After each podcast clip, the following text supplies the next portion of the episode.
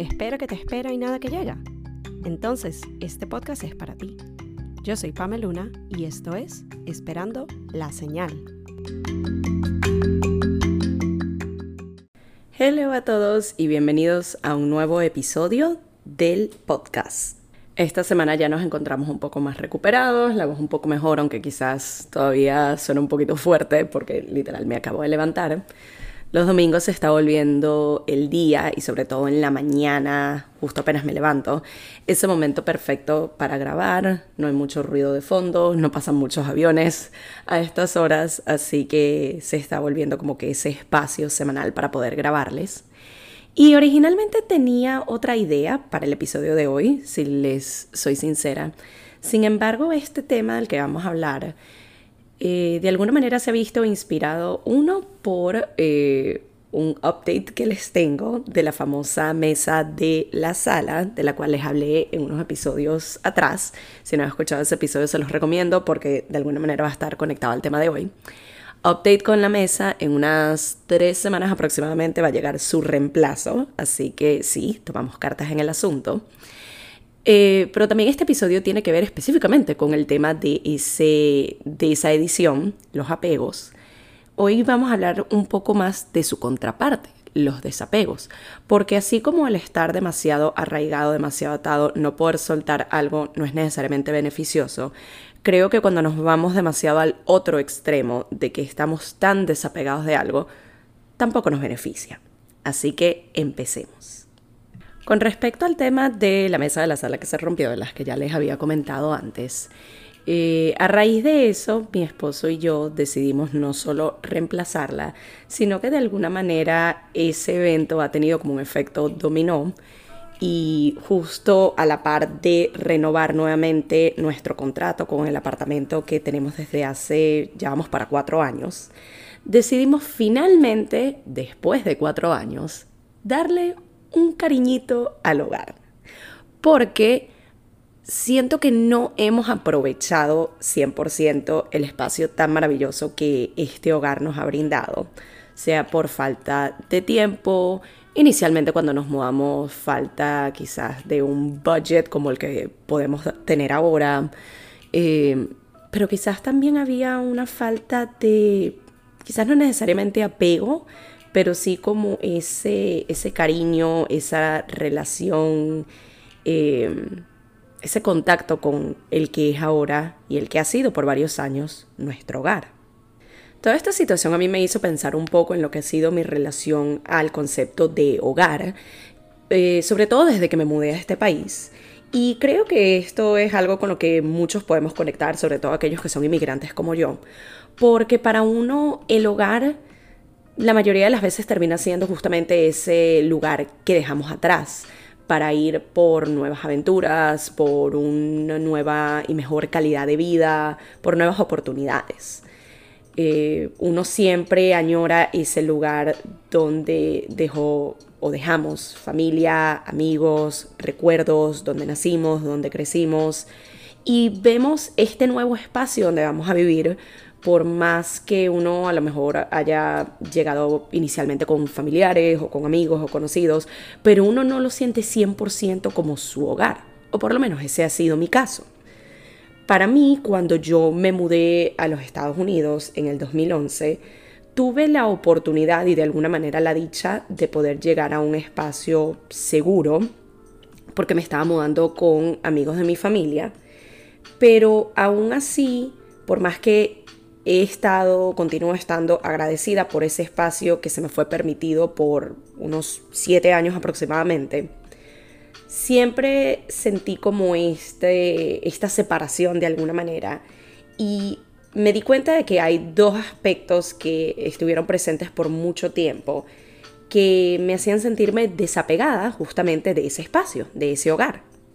La primera es justamente esta sensación de desapego que yo sentí por muchos años con respecto al lugar donde vivía antes. Incluso una de las cosas que yo más recuerdo y que le llegaba a explicar a las personas más cercanas a mí, que sabían con mayor detalle todas las experiencias que yo viví en, en esa casa anterior. Cuando a mí me preguntaban sobre dónde yo vivo, dónde queda mi casa, dónde queda mi apartamento, yo ni siquiera le decía mi, yo no le decía mi casa, yo no le decía mi apartamento. Para mí era la casa, el apartamento, el lugar donde vivo. Ya había una separación hasta de la manera como yo me expresaba con respecto a ese espacio. Y por una serie de razones, eh, sencillamente yo no llegué a experimentar ese sentido de pertenencia con ese hogar. Incluso cuando pienso en todos los años que yo tenía ese espacio propio, sobre todo lo que era el cuarto, que era como lo más mío, entre comillas, yo nunca siquiera pensé en vamos a decorar, vamos a cambiar esto, vamos a meter aquello, vamos a hacer lo otro, que pensándolo bien, creo que hubiera podido tener la oportunidad sin mucho problema, pero es que nunca me nacía porque no lo sentía como mío. Entonces, de por sí, mi apreciación de ese lugar, la manera como yo me expresaba, la manera como yo me sentía al respecto, siempre fue despectiva y siempre hubo como una separación. Entonces ese es como el primer factor. Y el segundo, algo que también estuvo muy presente por muchos años, es que desde que yo logro recordar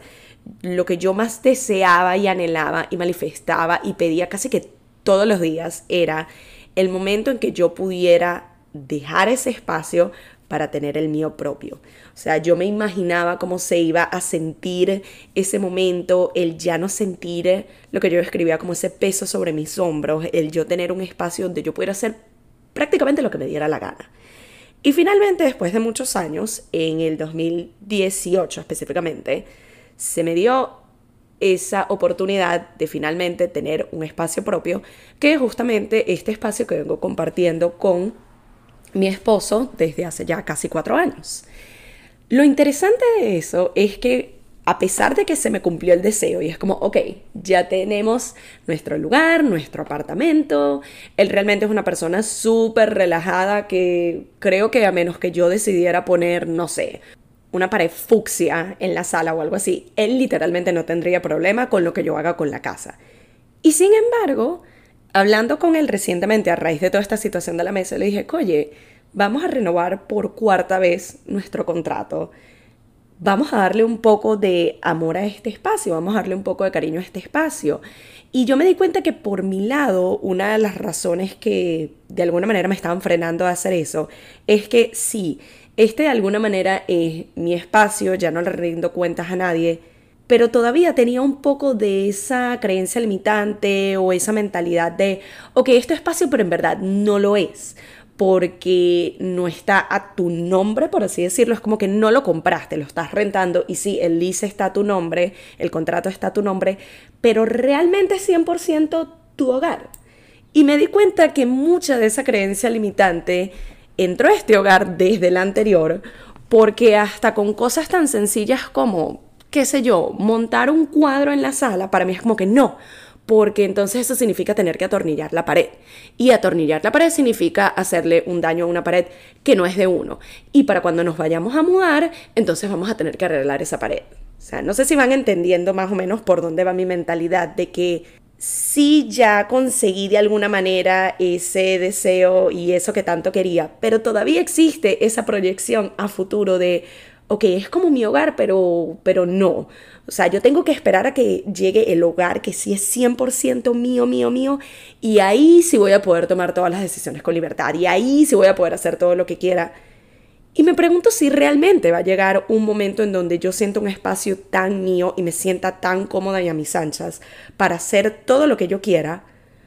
o si realmente eso es una excusa para no actuar en el presente y no darme cuenta, sino hasta literalmente ayer, de que todavía quedaba un poco esa creencia limitante y todavía quedaba quizás un poco de ese desapego. Creo que es importante, así como toca analizar de vez en cuando esas áreas de apego, sea con, en este caso, el hogar o con otros afectos materiales o incluso personas, relaciones, también ver un poco de la contraparte darnos cuenta cuando estamos tan desapegados de algo que casi que lo alejamos, somos despectivos con respecto a ello, de manera consciente o inconsciente.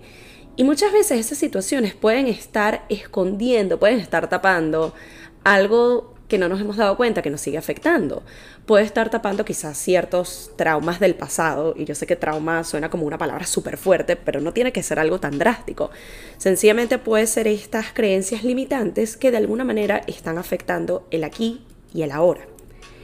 En mi caso, me ayuda mucho que en todo este proceso somos dos los involucrados y mi esposo, a diferencia de mí, es una persona súper relajada, que no se está preocupando tanto por y si en el futuro, que si sí, que si no.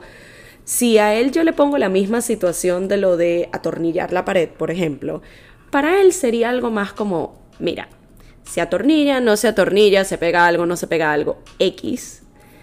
Vamos a hacer lo que nos funcione ahorita y ya en un año a dos años, cuando toque, cuando nosotros decidamos ya dejar este espacio para ir a nuestro nuevo hogar, a nuestra nueva casa, a nuestro nuevo apartamento, ahí vemos cómo arreglamos el tema del hueco en la pared o lo que haya que arreglar, porque al fin y al cabo son cosas solucionables, pero no me voy a estar dando mala vida por un posible algo que hay que arreglar en un año, en vez de estar en el aquí, en el ahora, en el presente, que es de las cosas en las que yo sigo trabajando. Por mi lado, decidí tomar cartas en el asunto y luego de todo este análisis que les he venido contando en el episodio de hoy, de aceptar que todavía quedaba un poco de esta creencia limitante con respecto al tema del hogar y decidir decirle adiós y despedirme de ella. No solo estamos reemplazando la mesa de la sala que se rompió, sino también vamos a estar reemplazando, bueno, ya pusimos en el pedido, para otras piezas que se van a ir de este hogar para que entren nuevas, al igual que otras cositas que vamos a estar comprando en los próximos meses para darle ese merecido cariño, ese merecido refresh a este espacio que estoy tan feliz y tan agradecida de poder llamar mi hogar.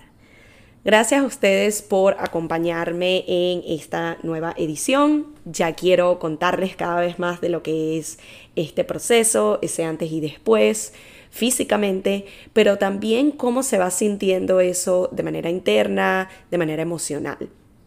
Para aquellas personas que quieran ver un poco más en detalle todo este proceso y también quieran estar enterados de muebles y cosas que vamos a estar donando o vendiendo, me pueden seguir en mi Instagram arroba pameluna.g para más información. Gracias por acompañarme en este episodio y nos vemos o nos escuchamos en una próxima edición de Esperando la Señal.